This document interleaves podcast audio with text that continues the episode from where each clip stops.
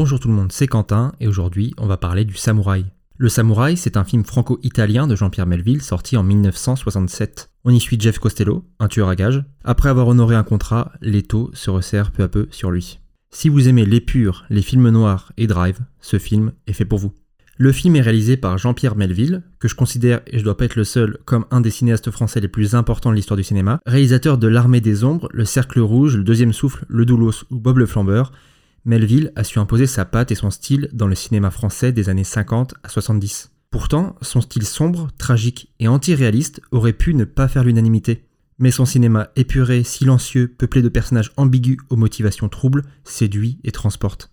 Et c'est particulièrement le cas dans Le Samouraï. Même s'il y a évidemment une influence du cinéma américain, Melville ne se contente pas de reproduire ou de simplement singer ce cinéma qu'il affectionne tant, mais il le réinvente, allant jusqu'à le dépouiller, le tout avec une grammaire profondément française. Ainsi, il crée quasiment un genre, ou en tout cas un sous-genre, le film melvillien.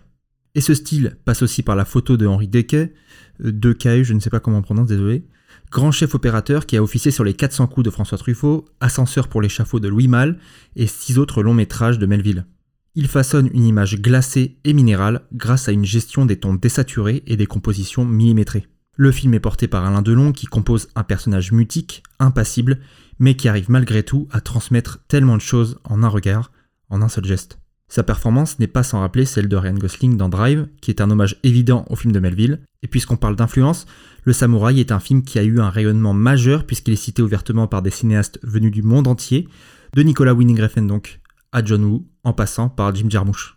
Finalement, même si Melville cite le Bushido en début de film, qui est une sorte de manuel des samouraïs, ce qui lui importe vraiment, c'est de parler de la solitude et de la fatalité. Ici, il nous livre une tragédie froide et implacable, où une âme en peine erre dans des lieux irréels, quasi oniriques, peuplés de figures fantomatiques, en attendant le moment où le couperet, enfin le katana, tombera.